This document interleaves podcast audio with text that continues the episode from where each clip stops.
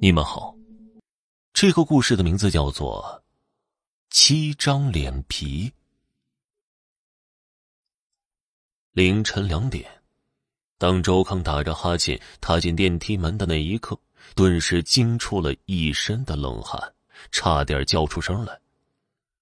昏黄暗淡的灯影里，有个身穿白的女子，正双手抱膝，埋头蜷缩在电梯的一角。他那头黑发很密很长，密的将脸遮了个严严实实，长的一直垂到地面。周康强按着砰砰直跳的心口，靠过去，迟疑的问道：“喂，你，你住几楼啊？要不要我送你回去啊？”女子就像睡着了一般，无声无息的，没有反应。周康稍一犹豫，伸手拍了下女子的后背：“喂，你怎么睡在这儿了？”话音刚落，那个女子冷不丁的抬起头，一看之下，周康当即吓得倒退两大步。只见女子的脸苍白的如同一只摔碎的白瓷，裂痕斑斑。双眼里射出一股令人不寒而栗的冷光，若不是电梯门早已关上，他肯定会马上逃之夭夭。对不起，吓着你了吧？不等周康手忙脚乱的打开电梯门，女子开口了，声音轻柔动听。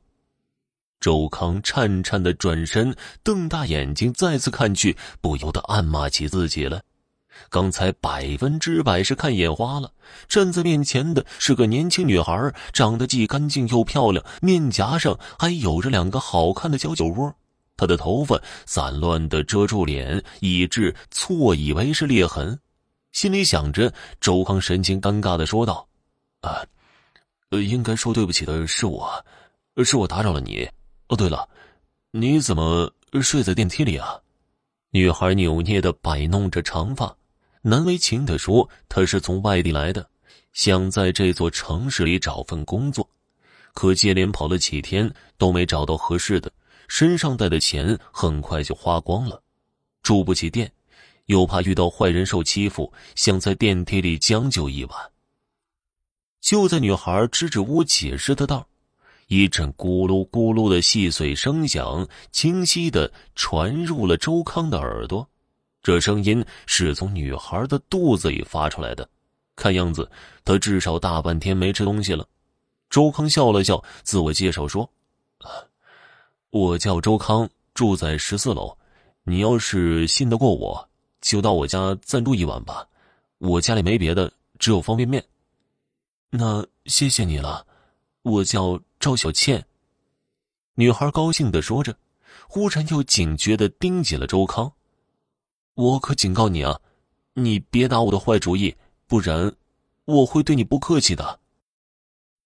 周康在一家名叫“童梦乐园”的大型俱乐部做适应生，工作时间是从下午四点到次日凌晨两点。第二天，周康睡到中午才起来，他对赵小倩说道：“你不是在找工作吗？我下午去俱乐部问问，需不需要人。”傍晚的时候。周康给赵小倩打了电话，说他跟主管说了他的情况，如果他愿意，可以来试试。行，我这就过去，你等着我。一挂电话，赵小倩就兴冲冲的赶去了童梦乐园。在周康的引荐下，赵小倩走进了俱乐部主管的办公室。主管上上下下、前前后后打量了他一番。满意的点点头后，递了一份用工合同。我们俱乐部只接待高端客户，你的身份和相貌都不错，只要用心去做，赚钱非常容易。我想赵小姐不会和钱过不去吧？赵小倩接过合同，最先映入眼帘的是一个英文 cosplay。站在一旁的周康解释说。这意思是角色扮演，这种游戏风靡欧美和日本，深受有钱人的青睐。你只要穿上由俱乐部提供的服装道具，按照客户的要求装扮成动漫、童话或者电视剧中的人物，哄他们开心，就能赚来大把大把的钱。这还不容易啊！我从小到大就喜欢童话和动漫，保证扮谁像谁。赵小倩兴奋的说着，抓过笔签上名之后，急切的问道：“我什么时候能开始工作呀？”现在就可以。周康领着赵小倩来到化妆间，指着一套灰姑娘的欧式服装说道：“有个顾客正想找人扮演灰姑娘，就凭你的条件，搞定他不成问题。记住，抓住顾客的眼球，就等于抓住了他的钱包。”果然如周康所言，赵小倩化了精致的妆容，穿上水晶鞋，缓缓的踏进房间。令装扮成王子的顾客目瞪口呆，真漂亮啊，简直跟电视里的灰姑娘一模一样。来，快到本王子这边来。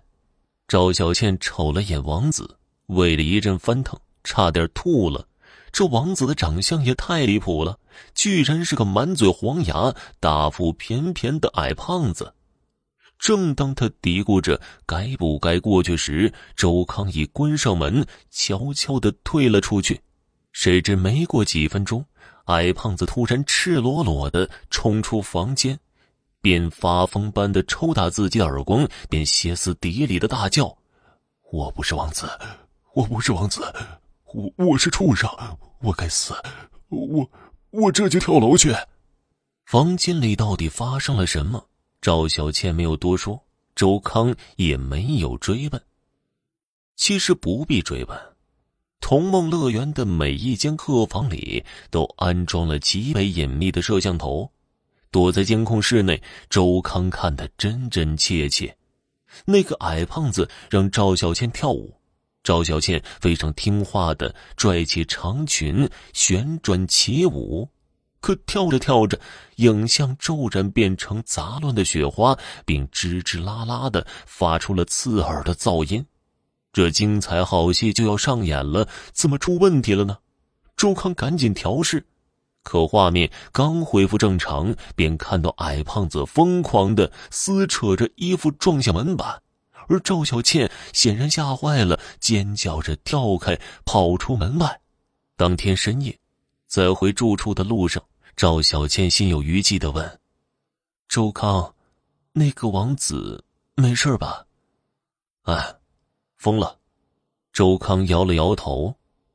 主管说了，不关你的事儿。现在的有钱人压力大，说不定什么时候就会崩溃，不然他们也不会到俱乐部去寻找童趣。我还担心主管会不用我呢。赵小倩如释重负的长出一口气。随后的一段时间，周康发现，赵小倩莫名的喜欢上了 cosplay 的游戏。他所扮演的每一个角色，不论是古典的还是现代的，中国的还是国外的，都是那般形似和逼真。一遍遍欣赏着偷拍的影像，周康感慨不已。如果赵小倩去演戏的话，一定会大红大紫，风光无限。出人意料的是，这个念头刚冒出来，赵小倩就有了要飞走的迹象。有个顾客要她装扮《神雕侠侣》里的小龙女，她照做了，在房间里走了一个来回，顾客便信誓旦旦的说：“他有个朋友是导演，可以介绍他去试镜。”不行。赵小倩是我介绍来的，眼下她已成了俱乐部的头牌，我的摇钱树。她每接一份单，我都会有不菲的提成的，绝不能让她离开。念及此，一丝冷笑不知不觉间浮上了周康的嘴角。这天晚上，俱乐部六零三房间来了几个客人，指名道姓的要赵小倩扮演白雪公主。赵小倩爽快的答应了，化妆、换衣服、做头发。几分钟后，娇俏美丽的白雪公主便一脸甜笑的走进了森林木屋。四下一望，赵小倩禁不住乐了。房间内坐着的不是七个小矮人儿而是七个脸上涂满油彩、认不出本来面目的小丑。看到他走了，一个小丑忙递过一瓶饮料，笑嘻嘻的说道：“公主，陪我们玩吧。”“好啊，我一直在等你们呢。”赵小倩接过饮料，喝下了一大半。这个时候，又有一个小丑凑到身前，嬉皮笑脸的说道：“嘿 能让我亲一下吗？”“行啊，是想亲脸。”还是亲手啊！赵小倩眸光流转，反问道：“这下小丑们炸窝了，一个个急不可耐的围过来。当然是亲脸了，我先来。急什么呀？人人都有味儿的。”赵小倩嗲声嗲气的说着，脸色瞬间红润一片。不用说，饮料已被小丑们做了手脚。但就在他们饿虎扑食般扑上去的时候，赵小倩忽地抬手捏住额头，猛地一撕，一张白森森的脸皮便被揭了下来。别急嘛，这是你的，给你，亲吧。不等众人醒过神来，只听赵小倩“嗷”的一声尖叫，又撕下一张脸皮，塞进了第二个人的手里。一人一张，都会有的。等第七张脸皮撕落的时候，众人早吓得面无血色，肝胆俱裂，拔腿便往门口跑。只是他们跑不了了，门已经被锁死，除了窗口，无路可逃。赵小倩拎着血淋淋的脸皮，径直走到下瘫在地的一个小丑跟前，嗓音里充满了西方女巫般的妩媚与蛊惑。周康，我说过，别打我的歪主意。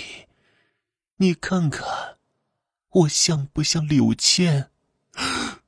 仅仅看了一眼，周康便目眦尽裂，一头晕死过去。一夜之间，同梦乐园有六人跳了楼，当场毙命，其中包括俱乐部主管，一个被吓出了精神分裂，进了疯人院。这个人就是周康。警察封锁现场，做了细致勘查，在案发时的监控录像里，一个一闪而过的模糊人影引起了警察的注意，定格、放大、再放大，一时间警察惊呆了。那张面孔像极了一个女孩，一个叫柳倩的女孩。一年前的同一天，也就是三月七日早上五点，柳倩从一栋高层居民楼上跳了下去，摔得面目全非。至于为何跳楼，警方始终没有查清楚。而另一个事实是，经过多次走访，完全可以排除柳倩有孪生姐妹的可能。接下来，在保险柜里翻出了一大堆过往的录像资料，逐一查看。又一幕令人震惊的惨剧刺痛了在场每一个人的眼睛。依旧是这家俱乐部，依旧是六零三房，由柳倩扮演的白雪公主遭到七个小矮人的残忍蹂躏。录像标注的时间恰恰是三月七日。凌晨一点。好了，我的家人们，本集播讲完毕，感谢您的收听。